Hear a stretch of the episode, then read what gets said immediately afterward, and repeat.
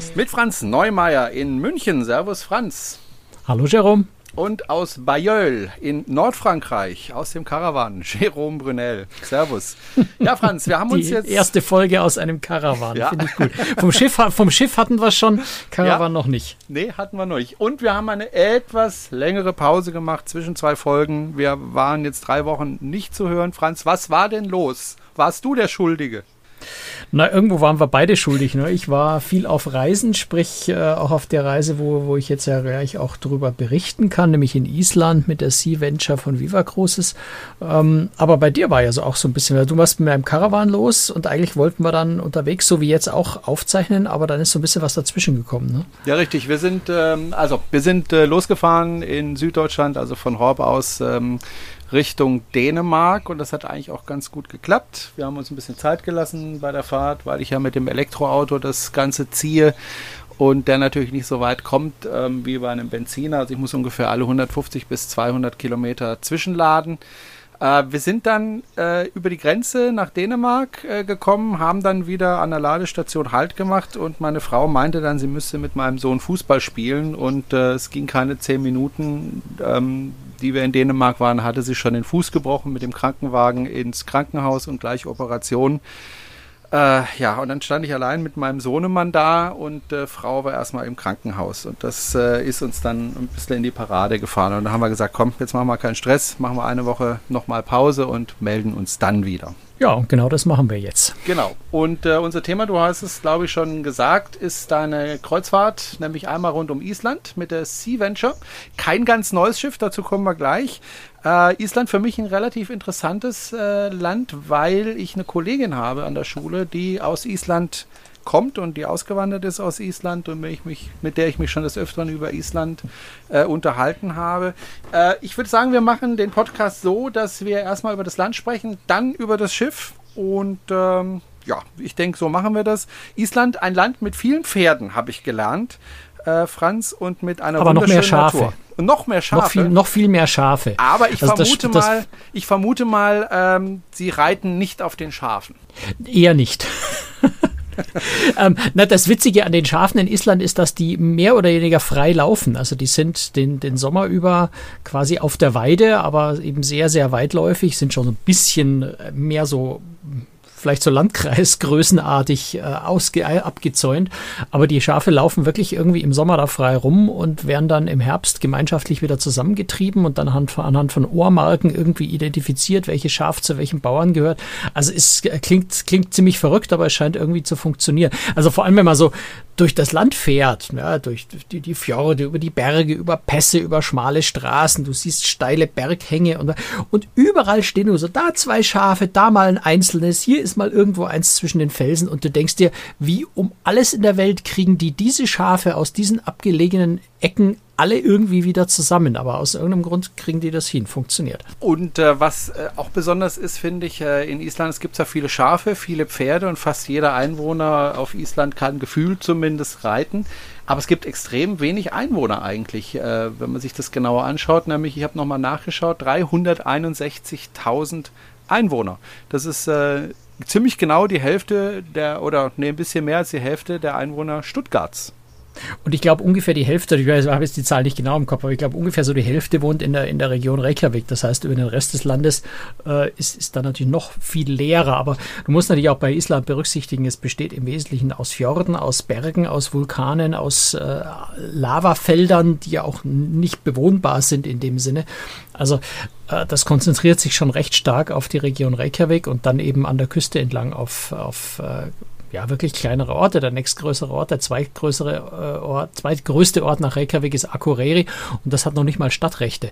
Ähm, also ist schon ähm, alles recht klein und schnuckelig, aber das ist gerade auch das Schöne auf der Reise, auf, auf einer Reise nach Island. Gerade noch, wenn du vom Wasser kommst, vom Meer, vom, vom Schiff aus, dann fährst du ja nicht diese großen ja, zwei Touristenrundkurse, den Diamond Circle, den Golden Circle, das so, so Rundstraßen sind, wo eben die, die Touristenbusse ihre Runden drehen, sondern du bist da so ein bisschen abseits davon im Wesentlichen.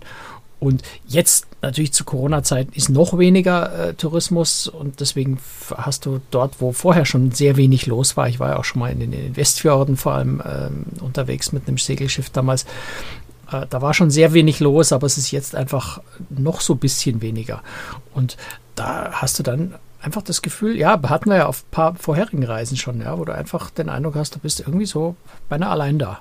Und selbst auf so, an so, so Top-Instagram-Influencer-Hotspots wie, wie den größten Wasserfällen, es sind schon ein paar Leute, natürlich, du bist da nicht ganz allein, aber es ist jetzt nicht so, dass ich um die Stellen, wo man die, die schönsten Bilder machen kann, irgendwie eine halbe Stunde eine lange Schlange anstehen musst, sondern du gehst dahin, du wartest, bis der vor dir weg ist und, und machst ein Foto und es ist äh, schon, es ist fast schon ein bisschen surreal, wenn man das vorher gesehen hat. Du bist mit dem Schiff losgefahren in Bremerhaven und äh, ich werde jetzt nicht die Namen dieser einzelnen Häfen, die du angefahren hast, aussprechen, weil ich kann es einfach nicht, außer Reykjavik vielleicht. Äh, die anderen, die darfst du dann aussprechen. Du hattest ja wirklich genügend Zeit, äh, das zu üben. Wie lange dauert denn die Überfahrt von Bremerhaven bis nach Island? Ähm, wir sind drei Tage unterwegs gewesen mit, mit der Sea Venture. Also die Sea Venture ist jetzt nicht das schnellste Schiff der Welt, aber ähm, wahrscheinlich würde man es mit einem schnelleren Schiff vielleicht in zweieinhalb Tagen schaffen. Aber du bist schon eine Weile unterwegs und äh, wir hatten auch so ein bisschen Seegang und die Stabilisatoren waren kaputt. Also es hat auch ein bisschen geschaukelt, aber es war ganz okay. Also wir hatten so zwei Meter Wellen höchstens mal und äh, das kann man auch auf so einem kleinen Schiff ziemlich äh, gut verkraften. Das Spannende an der Reise ist, wir haben ja jetzt nicht ganz mitgemacht. Eigentlich wäre die Reise dann auch wieder nach Bremerhaven zurückgefahren. Wir haben uns dann die letzten fünf Tage mit zwei Häfen und die letzten drei Seetage dann einfach auch aus Zeitgründen gespart. Aber die witzige Idee ist natürlich, du machst eine Island-Umrundung und musst, wenn du in Norddeutschland wohnst, noch nicht mal in den Flieger steigen, weil es eben von Bremerhaven nach Bremerhaven geht äh, und einmal um Island rum.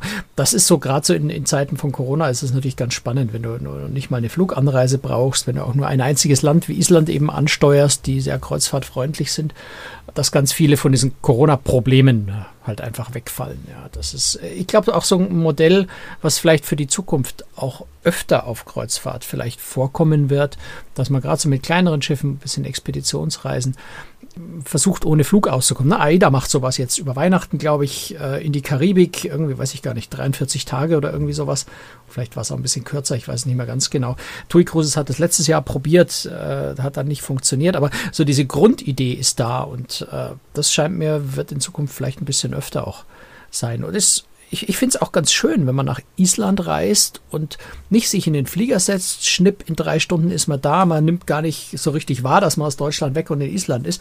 Wenn du da drei Tage übers Meer fährst, du nimmst dieses Reisen natürlich auch nochmal ganz anders wahr. Also du, du, du realisierst, dass du jetzt gerade eine Drei-Tage-Reise von zu Hause weg bist. Das ist schon auch eine ganz interessante Qualität dabei. Haken wir das Thema Corona schnell und schmerzlos ab. Äh, ich bin ja selber gerade auf Reisen. Das heißt, die Regeln ändern sich ja ständig zwischen den Ländern, in den Ländern und so weiter.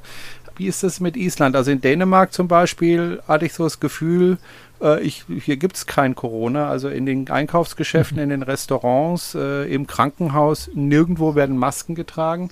Wie ist das in Island? Dadurch, dass so wenig dort los ist, dadurch, dass die Orte so klein sind, du triffst ja kaum jemanden. Also ehrlich gesagt, in Geschäft sind wir jetzt nicht reingegangen, es war nicht nötig auf der Reise. Und ähm, Island hat ehrlich gesagt, ich habe keine Ahnung, was die für Maskenregeln haben, weil es hat uns letztendlich nicht betroffen. Also im Innenräumen hätte ich jetzt immer Masken angezogen. Auf dem Schiff ist die Regel, wir waren alle geimpft.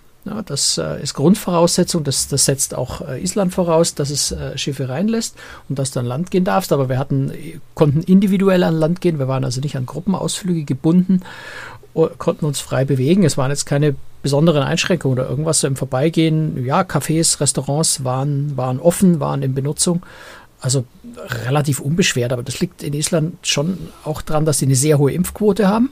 Äh, wesentlich höher wie bei uns. Äh, dass die Orte eben ganz klein sind. Da gibt es keine so Ballungspunkte wie in der U-Bahn oder sowas. Sowas existiert da ja gar nicht.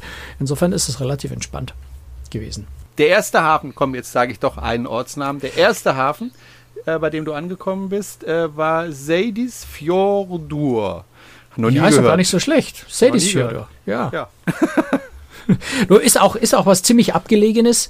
Äh, das Spannende dort ist äh, eigentlich so, so, was du besuchen kannst, ist das, was wir gemacht haben, ein, äh, ein, ein, ein ja, wie soll man das sagen, ein, eine, eine Art private Forschungsstation, wenn du willst. Also da hat jemand ein, ein großes Stück Land gekauft und, und betreibt dort äh, Forschung. Da gibt es einen wunderschönen Vogelfelsen, wo du hinlaufen kannst. Wenn wir ein bisschen früher da gewesen wären, wäre es sehr farbenprächtig gewesen, weil dort alles mit Lupinen bewachsen ist. Also riesige, riesige Flächen mit Lupinen, die ja so schön blau-lila blühen. Äh, die waren schon abgeblüht, die meisten. Insofern haben wir es hauptsächlich grün gesehen war sehr hübsch dort. Äh, jetzt keine, keine große Sensation, aber einfach für den ersten Hafen Natur pur, Landschaft pur. Äh, das ist schon sehr lustig. Und wenn du dann mit einem geländegängigen Bus losfährst und du denkst, was haben die hier für alte Krücken von Bussen?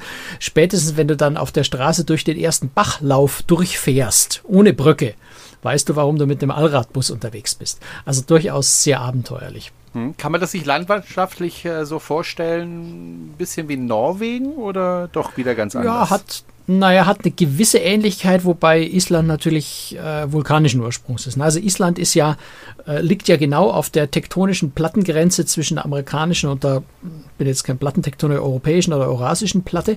Und Island reißt quasi in der Mitte auseinander regelmäßig. Also Island ist auch vor weiß nicht wie vielen Millionen Jahren dadurch entstanden, dass dort eben diese Platten auseinanderdriften und dort, wo diese Spalte aufgeht, kommt Lava raus und bildet diese Insel. Und Island driftet jedes Jahr so zwei Zentimeter, glaube ich, auseinander und deswegen brechen da auf dieser Bruchkante auch immer wieder Vulkane aus, die dann eben kräftig Magma, äh, Lava nachspülen und dieses Land immer größer machen. Also ich, einer von, von den Guides hat irgendwann mal gesagt, wenn wir mal, weiß ich nicht, wie viele Millionen Jahre oder hunderttausende Jahre vorausblicken, ist irgendwann mal Island das größte Land der Welt. Also es wird einfach immer größer, dadurch, dass die Platten auseinanderdriften und in der Mitte ständig neues Material nachkommt. Ähm, und insofern ist natürlich vom Ursprung ganz anders als in Norwegen, aber es ist schon viel Ähnlichkeit. Die Fjorde sind jetzt nicht so, so eng vielleicht wie in Norwegen an vielen Stellen, aber landschaftlich ist es klar den, den, diesen nordischen äh, Regionen recht ähnlich. Gut, danach ging es weiter äh, nach Husavik. Äh, jein, nein, leider nicht. Wir hatten nämlich äh, ein Problem mit einer von den zwei Hauptmaschinen. Das heißt, wir waren etwas langsam unterwegs, haben Husavik ausfallen lassen und sind direkt nach Akureyri weitergefahren. Sind dann aber von Akureyri wiederum mit dem Bus, das ist nämlich nicht so wahnsinnig weit auseinander, mit dem Bus wieder nach Husavik zurück und haben von dort eine, eine Whale-Watching-Tour gemacht. Äh, Buckelwale anschauen. Wobei wir haben genau einen Buckelwal gesehen. Immerhin war der nett genug, ein paar Mal aufzutauchen.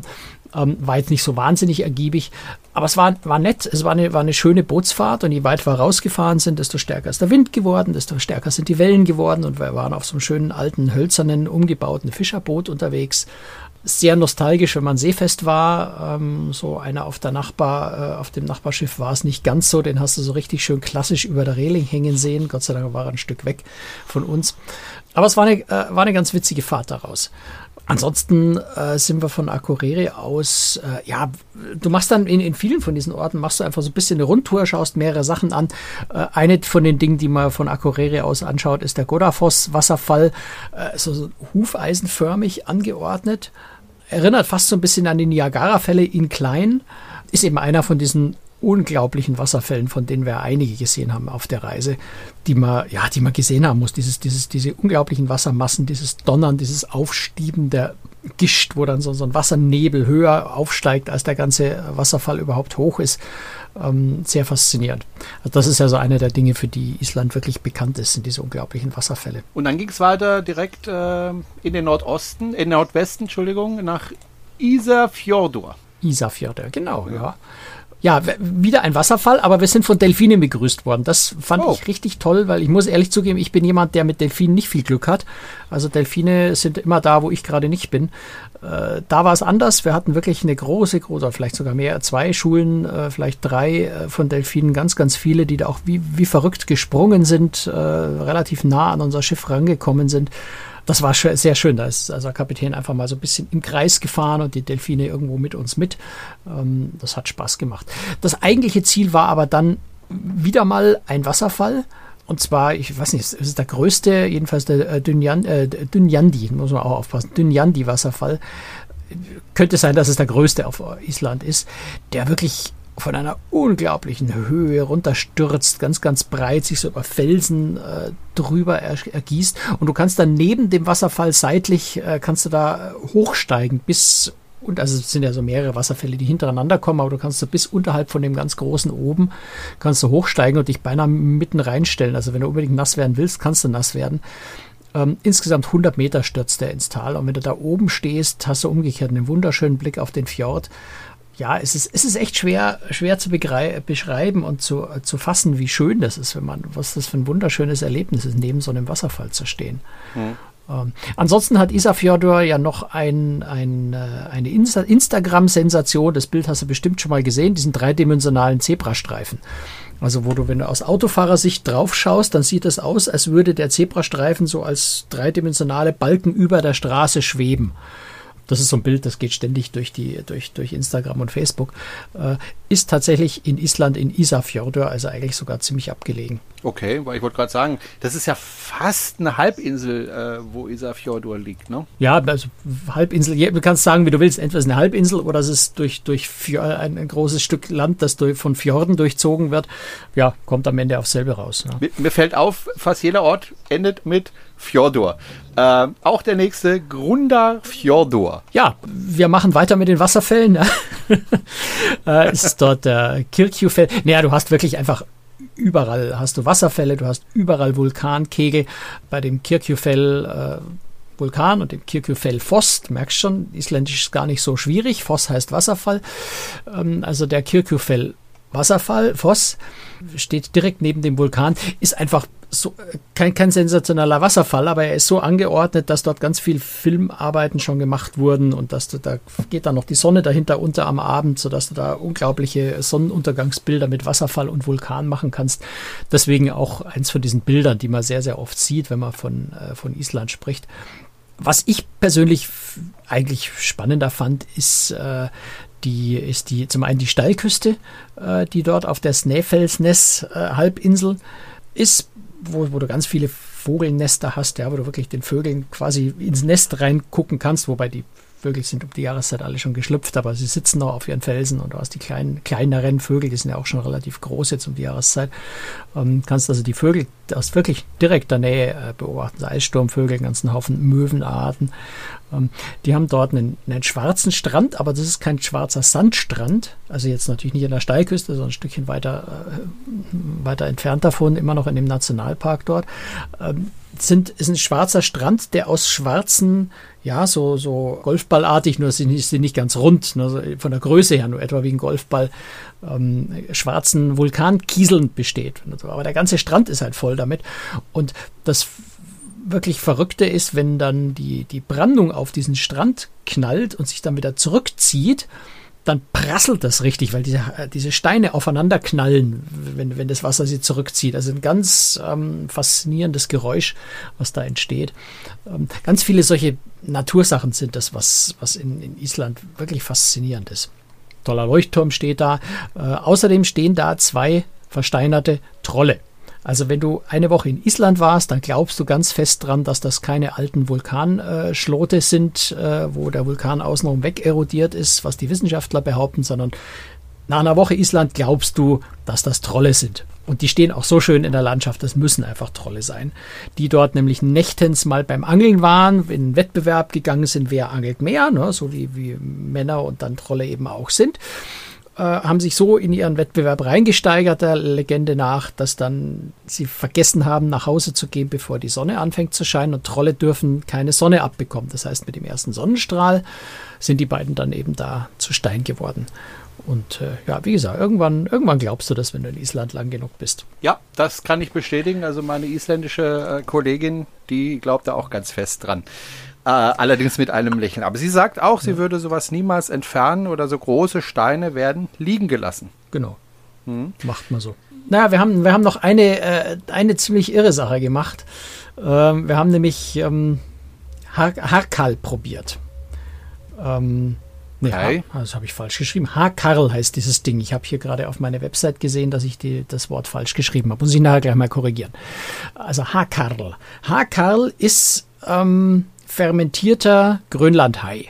Naja. Wird Ja, genau, genau. Ja, warten nur, wie der hergestellt wird. Der wird äh, in, in äh, quasi das Fleisch in Stücke geschnitten, dann wurde der traditionell in der Erde vergraben, äh, also ohne Zugabe von Salz oder irgendwas, einfach in der Erde vergraben. Da gammelte der dann äh, ein paar Monate lang vor sich hin, dann hat man den ausgegraben, dann stinkt der bestialisch nach äh, Ammoniak. Ähm, dann wird er äh, zum Trocknen aufgehängt. Äh, kannst dir vorstellen, dass die, Verbre äh, die, die äh, Bauernhöfe, die sowas herstellen, keine Nachbarn haben. Äh, wird dann zum Trocknen da ausgehängt. Dann verflüchtigt sich dieses Ammoniak weitgehend, sodass der, der Geruch erträglich wird.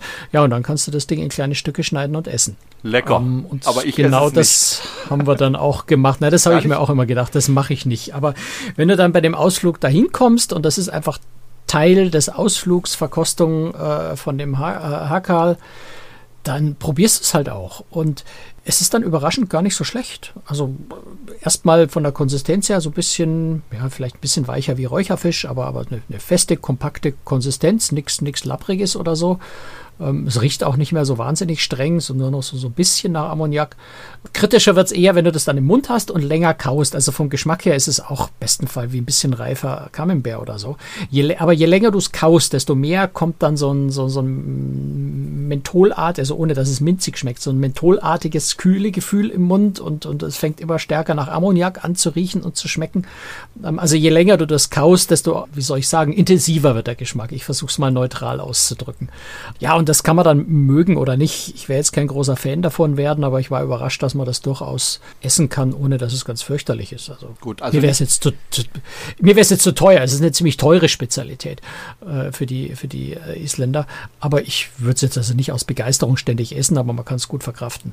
So schlecht eigentlich nicht. Hm, du sprichst es gerade an, nicht, äh, nicht billig, äh, teuer, aber ich glaube, in Island ist so ziemlich alles teuer, weil ja alles auch importiert werden muss. Du hast vorhin gesagt, du warst jetzt nicht einkaufen, aber die Preise sind, glaube ich, äh, stramm in Island, oder? Die Preise sind generell relativ hoch in Island, wobei äh, alles äh, stimmt auch nicht, dass sie importieren müssen. Also gerade so äh, Gemüse, Obst, so Sachen oder vor allem Gemüse können die auch ganz viel selber anbauen. Die haben ja, einer der großen Vorteile von Island ist, die haben durch den Vulkanismus haben die unglaublich viel Thermalquellen und, und Thermalenergie, ähm, ähm ja, also Thermalkraftwerke haben die. Also die sind bis auf das Benzin, was sie importieren, damit ihre Autos fahren können, äh, sind die energiemäßig komplette Selbstversorger und zwar komplett mit re regenerativen Energien, also mit Wasserkraft und vor allem mit Thermalenergie. Und dadurch haben die auch jede Menge Thermalwasser, um, um, um zum Beispiel Gewächshäuser zu beheizen.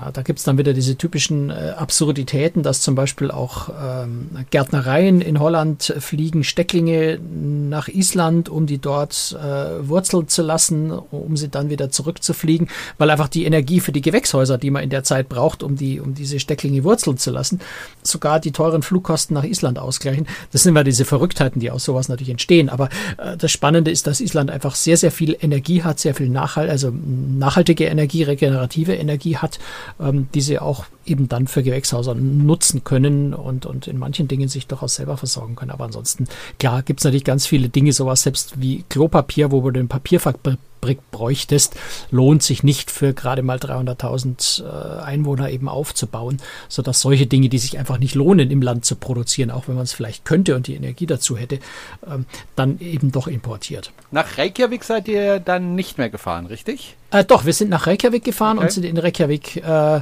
ausgestiegen. Von dort haben wir. Mhm. Äh, ja, wir waren schon noch einen Tag in Reykjavik und haben da auch noch einen ganz spannenden Ausflug gemacht. Da dann ausnahmsweise mal einen auf dieser Touristenrunde, nämlich den, äh, welcher ist das, der Golden Circle dort, glaube ich, wo man dann auch wieder Wasserfall sieht, äh, vor allem in dem Fall aber auch äh, Geysire. Ne, also die, die Wasserlöcher, die ab und zu mal Wasser in den Himmel schießen, äh, was sehr spannend ist und, und in dem Fall jetzt auch ganz gut zu beobachten, weil der irgendwie so alle acht bis zehn Minuten ausbricht. Das heißt, du musst da auch nicht groß lange warten. Du kannst auch, um das schönste Foto zu machen, mal drei, viermal warten, bis du es richtig erwischt hast. Wie gesagt, nochmal ein wirklich toller Wasserfall, der Gulfoss. Ähm, das ist so, der schaut fast aus, als wäre das eine, so, so, eine Stelle, wo die Erde in der Mitte auseinanderbricht, die Felsen auseinanderbrechen, so ein ganz tiefes Tal runtergeht und da stürzt dieser Wasserfall rein ähm, eine von diesen Stellen, wo so unglaublich viel Gischt es nach oben weht. Das sieht dann fast wie so eine Wassernebelwand aus, die, die da nach oben steigt. Also auch ein, ein sehr, sehr, sehr hübscher äh, hübsch ist vielleicht für den Riesenwasserfall ein bisschen verniedlichend formuliert, ein sehr faszinierender Wasserfall. Und äh, auf diesem Golden Circle gibt es dann auch äh, eine Stelle, wo man so dieses Auseinanderdriften der Erdplatten sich ganz gut vorstellen kann, weil du dort eben so ein paar Stellen hast, wo wirklich die Felsen auseinandergebrochen sind. Es, äh, ja, es, es ist einfach reizvoll und faszinierend, das zu sehen und eine spannende Vorstellung, äh, zwischen zwei Kontinentalplatten zu stehen, quasi. Mhm. Gut. Ansonsten haben wir äh, was versucht, was uns dann leider nicht so wahnsinnig gut gelungen ist, auch wenn wir selber nichts dafür können. Es ist ja in der Nähe von Reykjavik ist ja ein äh, Vulkan, der gerade aktiv ist, schon seit äh, April oder so. Und wir haben also versucht, abends, damit wir ihn im Dunkeln leuchten sehen, dahin zu wandern. Unser Pech war nur schlicht und einfach es hing so viel Nebel und so viel Wolken äh, da drin, dass wir und uns der Vulkan hat an dem Tag noch nicht mal äh, viel gespuckt, so dass wir schlicht und einfach nichts gesehen haben äh, und dann irgendwann im Halbdunkel umdrehen mussten, um uns beim Rückweg nicht zu verlaufen. War eine tolle Wanderung, aber das, was wir sehen wollten, den Vulkan haben wir nicht gesehen.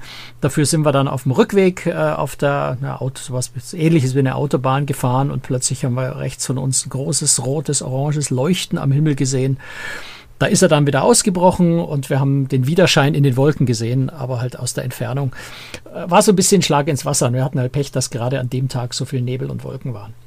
Kann passieren, ist ein Grund, mal wieder hinzufahren. Möglichst bald, weil keiner weiß ja, wie lange der Vulkan noch spuckt. Auf jeden Fall war dieser Vulkan ein Blödmann. Ähm, lass uns mal so über das. kann man das formulieren. ich hätte es noch drastischer sagen können, aber nein, machen wir hier nicht. Ähm, wir sind ja jugendfrei. Genau. Ähm, wir wollen mal noch kurz über das Schiff sprechen. Ähm, und zwar ist das die sogenannte Sea Venture. Und jetzt werden viele vielleicht sagen, äh, was ist das für ein Schiff? Kenne ich nicht. Aber wenn ich sage, wie es früher hieß, dann wird es bei vielen klingeln. Dieses Schiff war nämlich früher für Hapag-Lloyd unterwegs als Bremen, ne? Genau. Und ähm, ist, ich sag ja. mal ein paar Daten zu dem Schiff, die hast du netterweise äh, aufgeschrieben.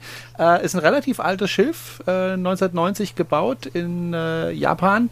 Ist ähm, ja ein kleines Schiff, 111 Meter und ein paar Zentimeter dazu, 17 Meter breit. 82 äh, Kabinen maximal, dementsprechend 164 Passagiere und die Crew macht 90 Leute aus. War das Schiff denn voll äh, mit Passagieren? Nee, nicht, nicht annähernd. Also wir hatten 56 Passagiere.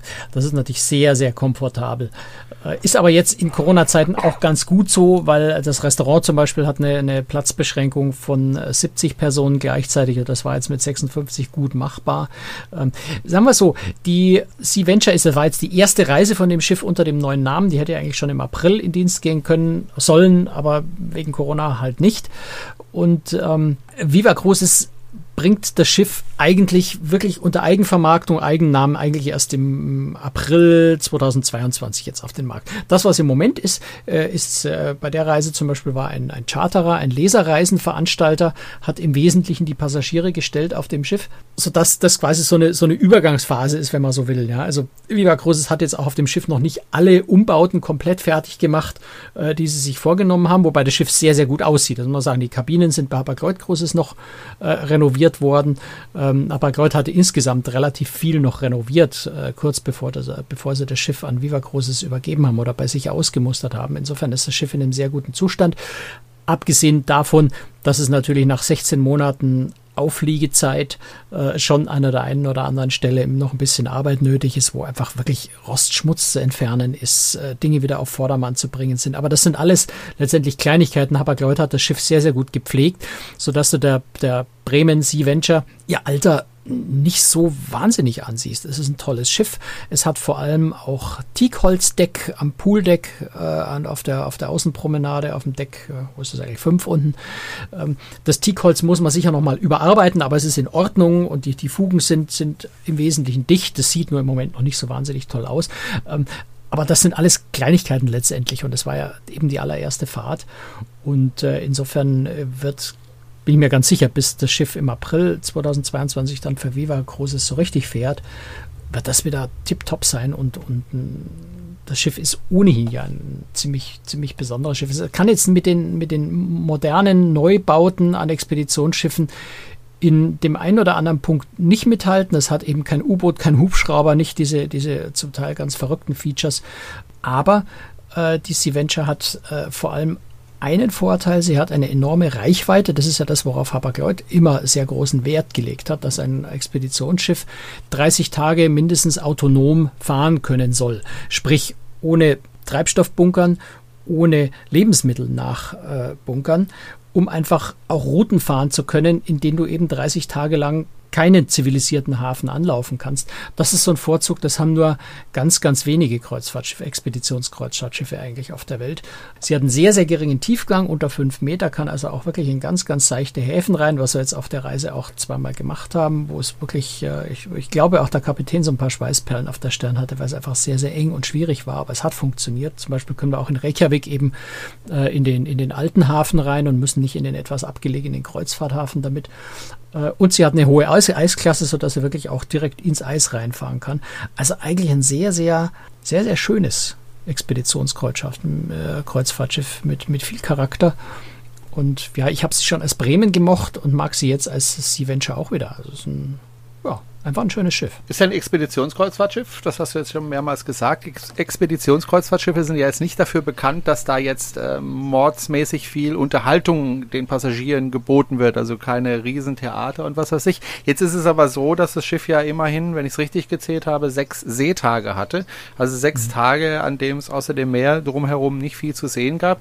Wie macht das die Crew da? Ja, da kann man jetzt relativ wenig dazu sagen. Also Viva Cruises hat da ganz andere Pläne als das, was wir jetzt erlebt haben. Also jetzt ist ja der Charterer, dieser ähm, Leserreisenveranstalter an Bord, der zugegebenermaßen auch wenig Vorbereitungszeit hatte. Eigentlich hätte das Schiff in Grönland fahren sollen. Die Route ist dann vor zwei Wochen geändert, also zwei Wochen vor Abfahrt geändert worden, weil Grönland halt nicht möglich war. Das heißt, er hatte auch wenig, wenig Chancen, sich wirklich gut vorzubereiten. Das heißt, am Ende war das Programm jetzt auf der Reise schon ziemlich spartanisch. Wir hatten einen ganz hervorragenden äh, Musiker, Pianist und, äh, und Gitarre, äh, Gitarre, der sehr, sehr schöne eigene Interpretationen von, von klassischen Songs gespielt hat, äh, der hat, glaube ich, ganz viel äh, gerettet, auch in der, in der Launch an der Bar. Ähm, das hat sehr viel Freude gemacht mit ihm. Ansonsten ist natürlich typischerweise ein Expeditionsteam an Bord. Die kamen aber eben nur in Island an Bord. Das heißt, die sind in, in Sedisfjörde eingestiegen und in Reykjavik wieder ausgestiegen, ähm, sodass auf den Seetagen die jeweils nicht da waren und haben natürlich landeskundliche Vorträge, Vorbereitung für die Ausflüge und solche Dinge gemacht. Ähm, aber das war es im Wesentlichen dann auch mit dem Entertainment. Äh, das heißt, letztendlich hast du die, die Launch gehabt, also die Seabreeze Launch, eine sehr hübsche Launch mit einer, mit einer schönen Bar dazu, ähm, mit musikalischer Unterhaltung und hast dort einfach abendlich dein Bier, dein Cocktail, dein Glas Wein getrunken, äh, dich unterhalten, immer wieder mal rausgeguckt. Sonnenuntergänge hatten wir nicht sehr viele, weil wir meistens äh, schlechtes Wetter oder zumindest dann am Abend Wolken hatten. Aber es sind natürlich draußen immer Seevögel unterwegs. Es gibt immer wieder mal irgendwo einen Schrei, da ist ein Wal oder sowas oder schwimmt mal Delfin irgendwo vorbei. Äh, das ist letztendlich das, was du in der Unterhaltung hast. Aber Viva Cruises äh, wird da nächstes Jahr, so wie sie das sagen, äh, das schon noch mal ein bisschen aufpeppen mit etwas mehr Programm. Aber das hatten wir jetzt auf der Reise halt nicht. Ganz kurz noch, bevor wir äh, auch zu dem Interview mit dem Kapitän kommen, äh, noch eine Frage. Ähm, Expeditionsschiffe sind ja jetzt nicht gerade als günstige Schiffe bekannt. Äh, mit was für einem Tagespreis muss ich denn ungefähr rechnen, wenn ich auf dieses Schiff möchte? Also ich habe gerade mal geschaut, äh, was Viva Cruises jetzt für nächstes Jahr äh, plant. Da ist ja zum Beispiel eine, eine, Umrundung von Großbritannien, so schöne Routen äh, dabei oder, oder auch Norwegen vom Bremerhaven aus. da kosten sieben Nächte, Routen kosten etwa ab 2200 Euro. Jetzt 2200 durch 7. Ähm, ja, rund 300 Euro. Ganz schnell, ganz schnell den Rechner bemühen. Rund 300. Das äh, ist, glaube ich, die Ich glaube, eine Mathelehrer ähm, einfach mal. ja, ja, ich vergesse das immer wieder, dass ich ja mit dem Lehrer zu tun habe, der noch Kopf rechnen kann und keinen Taschenrechner dafür braucht. So sieht's aus. Ähm, du hast und ja das Interessante ist, das Interessante ist natürlich, dass du auf dem Schiff, du hast äh, Außenkabinen, Balkonkabinen und nur zwei Suiten und die Ausstattung ist relativ ähnlich. Ja, das heißt, du bist jetzt mit, mit der Außenkabine auf dem untersten Deck, äh, das die günstigste Kategorie ist, bist du ähnlich gut bedient wie eine Außenkabine ein Deck höher oder zwei Decks höher. Die Balkonkabine, klar, hat nochmal einen Balkon mit dazu. Ähm, aber die Kabinen sind da relativ ähnlich, sodass man anders als sonst oft auf Schiffen man durchaus sagen kann, du kannst hier auch mit diesen Abpreisen, äh, also diesen 300 Euro pro Nacht, äh, auch mit der günstigsten Kabine durchaus äh, gut umgehen. Äh, es gibt keine Innenkabinen, insofern bist du auch mit der günstigsten Kabinenkategorie schon gar nicht schlecht bedient eigentlich. Du hast dich unterhalten mit dem Kapitän. Sven Heindl heißt der, der Sea Venture. Ähm, und du hast das Interview auch aufgezeichnet und da wollen wir auch ein bisschen reinhören. Sven Heindl, ein Deutscher auf dem Schiff Kapitän. Er hatte ja ähm, einen ganz interessanten Weg hin zum Beruf des Kapitäns auf einem Kreuzfahrtschiff, ne? Eigentlich wollte ich nie zur Kreuz, äh, in, die, in, die, Kreuzfahrt wechseln. Ich, der, der, der Seefahrerberuf ähm, hat mich immer fasziniert. Das fand ich total abenteuerlich. Ähm, und naja, durch eine maritim interessierte Familie ähm, hat man natürlich diese ganzen romantischen Seefahrergeschichten gehört. Aber Kreuzfahrt für mich kam eigentlich nie in Frage. Also man, man wollte damals, oder ich wollte damals in, in, in frühen Lebensjahren generell, äh, ja, ich sag mal, harte, schmutzige Arbeit machen und dafür die Welt sehen. Und äh, es hat mich dann, ich glaube, während meines zweiten Einsatzes als, als junger dritter Offizier erwischt, wo ich dann in Singapur im Hafen Ladewache gegangen bin und da die Kreuzfahrtschiffe gesehen habe und mir da die Nächte um, um, um die Ohren gehauen habe und äh, gesagt habe, was machen die jetzt eigentlich auf dem Kreuzfahrer da? Und ähm, das war, jetzt muss ich lügen, Ende 2007, Anfang 2008, sowas um den Dreh. Und habe dann spaßeshalber mal mit einem Kollegen äh, mit einem ehemaligen Kommiliton gesprochen, der gerade in die Kreuzfahrt gewechselt war und der sagte, also ja, du musst jetzt mal Uniform tragen und die ganze Zeit lächeln, aber ansonsten ist das das Coolste, was du machen kannst. Du kommst wirklich in die Städte rein, du siehst was und äh, du, du reist wirklich um die Welt und arbeitest da, wo andere Leute Urlaub machen. Und einfach aus, aus Interesse habe ich dann mal bei äh, damals Hapag-Lloyd äh, beziehungsweise bei deren äh, Kreuzfahrtschiffsmanager angerufen und äh, habe gesagt, hier, wie sieht das aus? Ähm, wie, wie funktioniert das bei euch? Wir brauchen gerade unbedingt einen äh, Navigationsoffizier auf der Bremen, äh, Expeditionskreuzfahrtschiffe. Äh, bringen wir dir alles an Bord bei, wann kannst du einsteigen? Und äh, ja, so bin ich irgendwie so ein bisschen wie die Jungfrau zum Kind gekommen. Und ja, insofern war die damalige Bremen quasi mein allererstes Kreuzfahrtschiff und gleich in der Expeditionsfahrt und irgendwie hat es mich seitdem dann nicht mehr losgelassen. Das Spannende ist ja, der Mann ist heute 36 Jahre alt. Also wenn er vorhin so von seinen jungen Jahren spricht für Kapitän, ist 36 schon noch relativ jung und er hat äh, eben auf der Bremen angefangen, hat dann die Anfangszeit bei TUI Cruises mitgemacht, hat er mir erzählt, war einige Jahre bei AIDA, äh, hat dann äh, Expeditionen, Oceanwide Expeditions noch gemacht, hat witzigerweise auch eine Weile die Cuxhaven-Brunsbüttel-Fähre gefahren und ist dann zuletzt bei Silversea Cruises gewesen, also auch im Expeditionsbereich, bevor er jetzt äh, bei, bei Viva bzw. bei Skylla, das ist ja die, die Räder, eigentliche Reederei, Viva ist die Viva Cruises die Kreuzfahrtmarke äh, von Skylla, äh, jetzt als Kapitän wieder angeheuert auf der Bremen, wo er als erste, äh, was quasi sein erstes Kreuzfahrtschiff war. Also er ist quasi wieder zu seinen Ursprüngen zurückgekehrt, witzigerweise. Und äh, was er ja auch angedeutet hat, äh, weiß man eigentlich, aber kann man sich immer wieder gerne daran erinnern, äh, dass natürlich die Navigation und die ganze Arbeit auf der Brücke bei einem Kreuzfahrtschiff, das eben so unterwegs ist wie ähm, ein Expeditionsschiff deutlich anspruchsvoller ist. So, dann hast du ihn gefragt, was sich denn auf dem Schiff seitdem verändert hat, äh, in der Zeit, wo er nicht auf dem Schiff war, ne? Ja, war ja, waren ja ein paar Jahre dazwischen, seit er bei der Bremen war und jetzt wieder auf die Sea Venture zurückgekommen ist. Also von, von, von der rein, in Anführungszeichen, Hardware äh, eher nicht. Ähm, das Schiff ist immer noch, gut, natürlich haben, haben, wurden die Teppiche mal gewechselt oder, oder mal ein anderer Schlag Farbe an die Wand. Aber ansonsten ist das Schiff noch relativ in Originalzustand was ich als eine der großen Stärken dieses Schiff, äh, Schiffes äh, betrachte. Denn ähm, im Laufe der Zeit werden Schiffe häufig umgebaut, werden modifiziert, an die neuen Anforderungen eines neuen Eigners angepasst. Und das hat immer einen gewissen Effekt auf das Schiff, sei es auf die Stabilität des Schiffes, weil man irgendwie noch Gewicht oben drauf packt oder auf die Geschwindigkeit, weil man irgendwie dann doch einen anderen Brennstoff fahren will oder weiß ja Kuckuck was. Bei der Sea Venture, ehemals Bremen, ist sie tatsächlich noch relativ in dem Zustand, in dem ich sie damals kennengelernt habe. Und das hat es mir unheimlich einfach gemacht, hier, mich, mich hier einzufinden.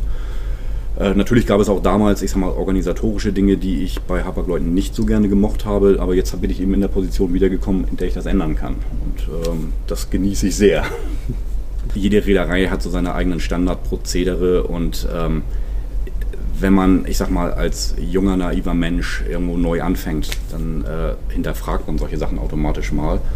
Und wenn man dann als Antwort bekommt, das haben wir schon immer so gemacht, das fand ich irgendwie immer doof und sehr, sehr, ja, es hat mich nie zufriedengestellt. Und äh, ja, in, insofern, ich, ich befürchte, dass es, dass die, dass, dass junge Offiziere, die jetzt unter meinem Kommando fahren, manchmal ähnlich sehen, aber das merke ich aber Gott sei Dank nicht. Okay, interessant. Aber du hast ja gesagt, 36 Jahre alt. Also ähm, ich denke, viele Offiziere sind äh, nicht wesentlich älter und sind noch kein Kapitän. Ne? Ich glaube, er hatte einfach eine ganz, ganz äh, tolle Chance gekriegt bei Viva Cruises. Meine Erfahrung hat er ja sehr viel schon, äh, kennt auch dieses Schiff schon, äh, was sicher auch ein gewisser Vorzug jetzt ist beim Einstieg. Man muss ja auch dran denken, ne? Viva Cruises Killer, äh, für die ist die Sea Venture das erste Hochseeschiff. Die sind bis jetzt sehr, sehr erfahren und auch sehr gut auf äh, Flusskreuzfahrtschiffen.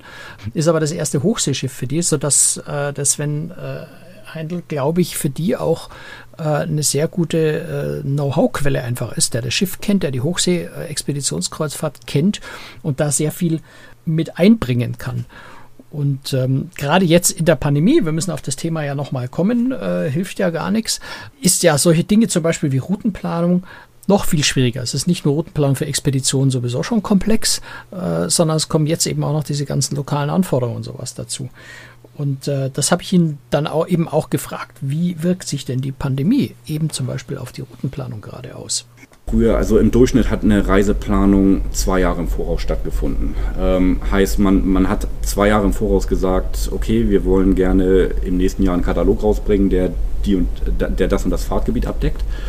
Das ist heutzutage sehr schwierig, weil sich quasi wöchentlich, wenn nicht sogar täglich in verschiedenen Ländern die Corona-Regeln ändern. Das ist natürlich auch so ein bisschen der, ich sag mal, der, der Panik der, der, der einzelnen Länder geschuldet. Und äh, da muss man einfach an den Punkt kommen, dass ähm, die, ja, die Menschheit lernt, lernt, mit diesem Virus zu leben. Was, also um, um jetzt mal ein, ganz konkretes Beispiel zu nennen, wir haben mit Absicht erstmal eine, eine Reise gewählt, die quasi nur ein Land betrifft, weil wir dann uns auf ein Land einstellen können. Wenn man jetzt plant, nur als Beispiel, eine Reise durch die Ostsee, wo man, wo man mehrere Länder hat, äh, muss man derartig viele behördliche Auflagen erfüllen, dass das also mit einem, nicht mit einem perfekt eingespielten Team gar nicht möglich ist. Das, das muss, muss, man einfach so sagen. Okay, er hat es ja gerade gesagt, äh, ein einziges Land, in dem Fall Island, äh, muss ja dann eigentlich relativ einfach gewesen sein, vergleichsweise zumindest. Ja, das ist es auch. Ähm, das hat er auch nochmal äh, auf Nachfrage genauer erklärt. Island war relativ pflegeleicht. Also die haben gesagt, ihr müsst äh, 72 Stunden vorher getestet worden sein, egal ob, ob Schnelltest oder PCR-Test. Und wenn ihr getestet worden seid und alle negativ sind, dann ist alles gut. Island hat die Vorgabe gemacht, sobald es einen positiven Fall gibt an Bord, muss äh, diese Person sofort in Isolation gehen. Darauf sind wir vorbereitet. Und was ich an Island sehr beeindruckend finde, so, äh, Island sagt, sobald es einen positiven Fall gibt und das Schiff läuft einen Hafen an, nehmen wir den sofort ins Krankenhaus und packen ihn in, unter unsere Isolation. Und das ist, ähm, da ziehe ich wirklich den Hut vor. Ähm, denn die meisten oder die Reaktion von vielen anderen Ländern wäre, ihr dürft nicht einlaufen. So, und dann schwimmt man vor deren Küste und denkt sich, was nun? da muss ich ganz ehrlich sagen, ist Island weit vorne. Und ich würde mir wünschen, dass, dass sich die, äh, dass sich viele andere Länder da zumindest eine Scheibe von abschneiden, von, von der Herangehensweise. So, ähm, natürlich ist es relativ einfach für ihn, ähm, dann natürlich als Kapitän da ein Schiff zu kommandieren und einfach die Gewissheit zu haben, ich werde da nicht äh, vor dem vor der Küste ähm, ja herumkreisen. Ähm, aber was denkt er eigentlich? Wobei so, so mit hundertprozentiger Sicherheit weißt du das auch. Ja. Nicht, ne? Also auch ja. mit den Isländern. Wir hatten ja, ähm, also wir haben vorher nach der, äh, am, am dritten Seetag haben wir ähm, an Bord komplett jeder einen Antigen-Test gemacht, weil das Island eben verlangt vor der Einreise nochmal, obwohl wir alle geimpft sind. Und dann hieß es auch, zehn Crewmitglieder und zehn zufällig ausgewählte Passagiere müssen am, am Morgen vor der, vor der Freigabe des Schiffs vor den Augen der isländischen Behördenvertreter nochmal einen Test machen. Der ist dann kurzfristig abgesagt worden. Anscheinend waren unsere Papiere und war unser Kapitän so glaubwürdig und, und sympathisch, dass sie dann gesagt haben, okay, lassen wir sausen die Regel. Also es verändert sich selbst da trotzdem immer wieder nochmal was und man wird immer wieder nochmal von irgendwas überrascht. Ja. Wann denkt denn der Kapitän, äh, dass man wieder ganz normal auf Kreuzfahrt gehen kann? Ja, hören wir mal rein, das habe ich ihn natürlich gefragt. Wenn sich die Menschheit daran gewöhnt hat, es gibt dieses Virus und es ist potenziell da und wir werden es nicht mehr los, ähm, müssen sich die einzelnen Länder die Frage stellen, wollen wir uns für immer abschotten? Natürlich kann man, kann man mehr Manpower einstellen, um, um, um, um Behördenanforderungen zu erfüllen. Am Ende läuft es auf eine simple Frage hinaus. Hat man einen positiven Fall an Bord oder nicht? Und ich glaube, dass die Kreuzfahrt als Ganzes die bestmöglichen Voraussetzungen hat, um mit einem Ausbruch an Bord oder, oder, oder einem Fall an Bord auch klarzukommen. Denn die ganzen Pläne gibt es quasi schon. Ähm, bestes Beispiel ist, ist, ist, das, das, ist das Norovirus. Jedes Schiff oder jede, jedes Kreuzfahrtschiff hat, ähm, hat äh, sogenannte Outbreak Prevention Pläne an Bord, die, ähm, ich sag mal, gewisse Eskalationsstufen haben. Bei so und so vielen Fällen an Bord werden die und die Maßnahmen getroffen. Und Schiffe fahren seit Dekaden mittlerweile genau mit diesen Plänen durch die Gegend und sehr erfolgreich. Und ich denke, dass früher oder später müssen sich die, die Behörden an Land daran gewöhnen, dass, dass das auch mit, mit dem Coronavirus so passieren kann.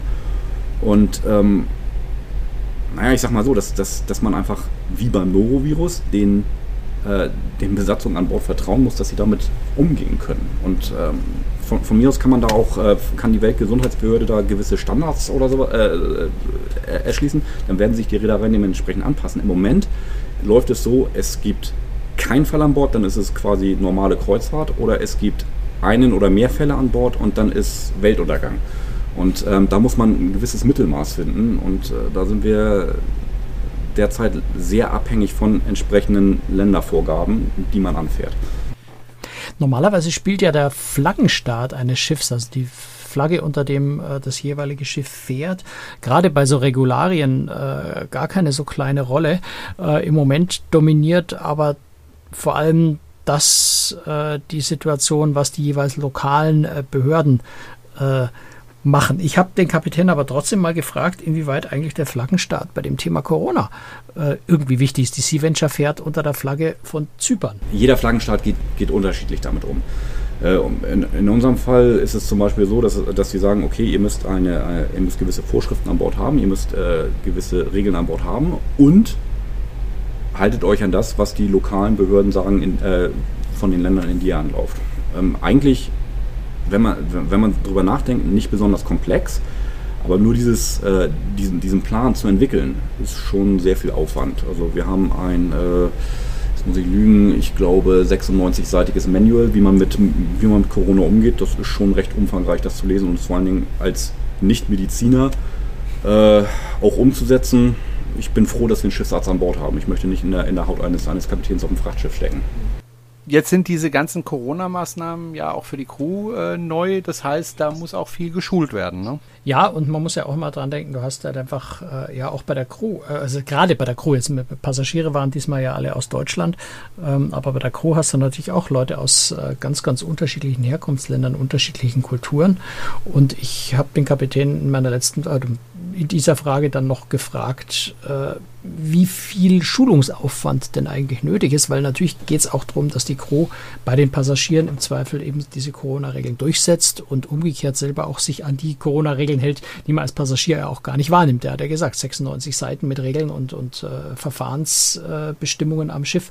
Die Crew muss das auch erstmal umsetzen. Dadurch, dass wir natürlich auch eine sehr internationale Crew sind ähm, und in verschiedenen Ländern oder Herkunftsländern der, der Besatzung auch ähm, entsprechend unterschiedlich mit dem Virus umgegangen wird, hat man natürlich, ist, ist auch immer wieder ein verschiedenes Verständnis davon, äh, wie man mit diesem Virus umgeht. Wir haben Leute, die gehen da sehr, sehr, sehr relaxed mit um, weil das in deren Ländern, ja, ist halt ein, noch ein Virus, das uns bedroht. Und wir haben Leute, äh, die sagen, oh mein Gott, Corona, wir werden alle sterben. Ähm, die muss man einfach auf ein gesundes Mittelmaß bringen und sagen, wir gehen damit so um und das sind unsere Procedures und an die haltet ihr euch. Und äh, das ist ein gewisser zeitlicher Aufwand, den man da reinstecken muss, aber nachdem alle, ich sag mal, auf, auf, auf das gleiche Level gekommen sind, ähm, kann man diesen Standard beibehalten und das klappt eigentlich sehr gut. Franz, wir haben ja mit äh, Kapitän Sven Heindl jetzt über die Besatzung und über die Menschen, also die Passagiere an Bord gesprochen, aber da gibt's ja noch etwas, was man bedenken muss, nämlich das Schiff selber, das ja monatelang nicht gefahren ist. Und deine Frage an ihn war ja, wie schwierig ist es eigentlich, so ein Kreuzfahrtschiff wie die Sea Venture nach 16 Monaten Aufliegezeit wieder in Betrieb zu nehmen? Das sind enorm vielfältige Schwierigkeiten. Ähm, hauptsächlich natürlich technische, wenn technische Systeme oder ein, ein, ein Gesamt komplexes System wie, wie ein Schiff lange Zeit nicht benutzt wird, kann man das über den Daumen einfach so sagen, ein Schiff steht sich kaputt, wenn es nicht benutzt wird. Das kann von, von der Elektrik in der Kombüse sein, über die äh, äh, Schmierölsysteme unten in der Maschine, die, die, nicht, die lange Zeit nicht gelaufen sind. Nur mal um ein ganz kleines Beispiel zu geben, ähm, worüber sich kaum jemand Gedanken macht. Wir haben über 100 Duschen an Bord, sowohl für die Besatzung als auch für die, äh, für die Passagiere, die wurden 16 Monate lang nur bedingt benutzt, beziehungsweise nur in den, in den wenigen Kabinen, die, die, die belegt waren, benutzt. Ähm, das, äh, ein stehendes Wassersystem, da sammeln sich einfach Bakterien an. So, und äh, wir mussten tatsächlich drei Tage lang das, das gesamte Frischwassersystem äh, mit intensiv mit Chlor behandeln, äh, um, um wieder ähm, annehmbare Wasserwerte zu kriegen. Und ähm, so, an solchen Kleinigkeiten äh, merkt man halt, dass ein Schiff in Ruhezustand, das tut ihm nicht gut. Also, muss man einfach so sagen. Das ist ja eigentlich wie bei einem Karawan. Der hat auch ein Wassersystem, das muss man auch frisch halten, ne, Franz? ich ich denke mir das immer, wenn ich hier so unsere Straße, wir haben bei uns eine Straße in der Nähe, da, die, die wird irgendwie, die ist breit genug, die wird irgendwie so als Karawan-Parkplatz übers ganze Jahr benutzt, auch wenn es natürlich nicht erlaubt ist eigentlich, aber es schert sich ja keiner drum und es kontrolliert auch keiner. Da denke ich mir mal, wie die Dinger dann so nach ein paar Wochen oder Monaten aussehen, wenn da mal so ein bisschen, weißt du, die Blätter draufgefallen mhm. sind, so langsam dieser braune Baumrinden-Siff seitlich runterläuft, da denke ich mir auch, macht, glaube ich, keinen großen Spaß, wenn man da nach zwei, drei Monaten dazukommt und mit dem Ding in Urlaub fahren will. Man kommt besser vielleicht ein paar Tage früher her und fängt erstmal groß das Schrubben an. Und äh, so sieht es beim Schiff natürlich aus, auch aus. Äh, in, in etwas größerer Dimension. Und ich habe den Kapitän in der letzten Frage dann auch noch gefragt, wie man das dann eigentlich konkret angeht. Ja, also du weißt jetzt, du musst das Schiff für den Betrieb nehmen. Wie packt man das an? Wo fängt man da an? Das macht jede Reederei unterschiedlich. Ähm, bei uns war es relativ, weil wir ein relativ kleines Unternehmen sind, eine sehr, sehr schlanke Struktur haben. Äh, Im Prinzip ähm, habe ich von meinem Kollegen, der die Aufliegezeit betreut hat, übernommen und ähm, irgendwann kam der Eigner zu mir und sagte, dann und dann wollen wir losfahren. Sieh zu, dass du es hinkriegst. So, und ähm, dann habe ich das Telefon in die Hand genommen und ähm, ich habe gesagt, ich brauche dafür das, das, das und das. Und ähm, ja, natürlich berät man sich vorher auch mit seinem, mit seinem Team. Es wird ja im, im Laufe der, der oder gegen Ende der Aufliegezeit äh, kommt immer, immer mehr Kompetenzpersonal auch an Bord. Äh, in Bezug auf Offiziere, Mannschaftsdienstgrade, die spezifische Funktionen haben, wie Klempner, Zimmermann, äh, Navigator, solche Sachen. Und ähm, mit denen setzt man sich halt hin und sagt, okay, für deine Systeme ähm, check die einmal durch und wenn sie nicht laufen oder wenn irgendwas in Argen ist, was brauchst du, um es, äh, um es in den Betrieb zu nehmen. Und ja, so hangelt man sich den Stück für Stück davor. Das kann, können sowohl Kleinigkeiten sein, ähm, können auch Kleinigkeiten sein, die große Effekte haben. Ähm, ja, bestes Beispiel ist, ist unsere Hauptmaschine. Ähm, die hatten wir quasi 16, Minu äh, 16 Monate lang nicht unter Volllast. Ähm, wir fahren los und äh, plötzlich stellen wir fest, dass, dass es heftige Leckagen gibt, weil, weil plötzlich die Last da war von heute auf morgen. Und äh, ja, dann äh, ruft einem der leitende äh, Ingenieur eben an und sagt, ähm, ich brauche die und die Dichtung, ich muss mal eben ganz kurz abstellen und ähm, ja, dann wird das gemacht. Ne? Voraussetzung ist natürlich immer, dass man die entsprechenden Ersatzteile an Bord hat, hat und äh, auch äh, einen dementsprechenden Vorrat hat, um auch mehrere Probleme gleichzeitig lösen zu können. Aber da, deswegen setzt man sich eben vorher zusammen hin und sagt, ähm, diese Probleme können potenziell auftreten. Ähm, wir bereiten uns dementsprechend so gut wie möglich darauf vor. Genau. Und er hat es ja hingekriegt. Ja, also wir haben klar, einen, einen Hafen haben wir ausfallen lassen müssen, aber letztendlich haben wir das, was wir dort gemacht hätten, ohnehin nachgeholt. Also das hielt sich in Grenzen. Es waren schon auch so ein paar andere Probleme. Also ich habe vorhin ja schon erwähnt, Stabilisator hat sich einfach nicht ausfahren lassen. Den hatten die noch getestet. Ja, das Schiff war ja in der Werft. Die hatten auch eine Probefahrt gemacht. Der hat wunderbar funktioniert, der Stabilisator. Und wie wir dann vom Bremerhaven rausfuhren und die See wurde ein bisschen kräftiger, also so anderthalb Meter oder sowas hatten wir da, ähm, dann ging der Stabilisator halt plötzlich nicht mehr raus. Und da bist du dann irgendwo einfach machtlos. Ja. Also mhm. das werden sie vermutlich dann jetzt in Bremerhaven äh, reparieren lassen müssen, weil soweit ich weiß, sind die, haben sie den Stabilisator dann nicht mehr hingekriegt. Die Hauptmaschine, Gott sei Dank, ließ sich problemlos reparieren, äh, dicht kriegen und dann fuhren wir auch ganz normal wieder mit zwei Maschinen weiter. Das Schöne an so einem Schiff ist, es hat ja nicht nur eine Maschine, insofern ist man nicht ganz so so aufgeschmissen. Also, herzliches Dankeschön an den Kapitän Sven Heindl von der Sea Venture. Ähm, ganz, ganz lieben Dank für das Interview. Und äh, ich würde sagen, Franz, wir kommen langsam zu einem Ende. Äh, wir haben jetzt äh, eine knappe Stunde aufgezeichnet und wir wollen ja noch eine Aftershow-Party machen. Äh, die man sich Also damit kann. haben wir jetzt auch, damit haben wir jetzt, glaube ich, auch so den, äh, die, die ausgefallene Folge von Ja, letzter Woche aber haben wir, sowas ich, von. mehr, mehr als kompensiert. Aber sowas von. Ich finde es immer wieder erstaunlich, was technisch inzwischen alles möglich ist. Ich sitze hier mitten in Frankreich, beziehungsweise in Nordfrankreich, in einem Caravan auf einem Campingplatz, der sehr abgelegen ist. In Bayeul, auf einem Campingplatz, der angegliedert ist an einen Bauernhof. Vorhin gab es da ganz nette Gerüche deswegen. ja, und wir können trotzdem den Aber Podcast kein, kein produzieren. fermentierter Hai hoffentlich. Nein, kein fermentierter Hai, aber es kommt dem, glaube ich, doch ziemlich nahe. naja, Geruch aber könnte gut. ähnlich sein, ja. Aber technisch hat es wunderbar geklappt, hoffe ich zumindest. Auch die Aufzeichnung, das werde ich nachher sehen, wenn ich das Ganze zusammenschneide. Herzlichen Dank an die Leute, die die ganze Zeit gefolgt sind äh, hier äh, in ähm, dieser Software, die sich Clubhouse nennt. Man kann uns nämlich immer live zuhören, wenn man möchte, wenn wir das Ganze produzieren. Da gibt es dann auch die Aftershow-Party, die es dann auch für diejenigen nochmal gibt, ähm, die uns äh, finanziell ein bisschen unterstützen. Franz, ich würde sagen, in zwei Wochen hören wir uns wieder. Dann bin ich auch wieder in Deutschland und dann wird das alles ein bisschen einfacher. Und äh, ja, bis dahin bleibt gesund. Und äh, wir machen jetzt gleich weiter noch mit dem mit der Aftershow-Party. So nennen wir das auch. komm, komm gesund und heil mit deinem Karawan wieder nach Deutschland. Ah, das Viel Glück dabei. ja, bis dann. Ciao. Servus.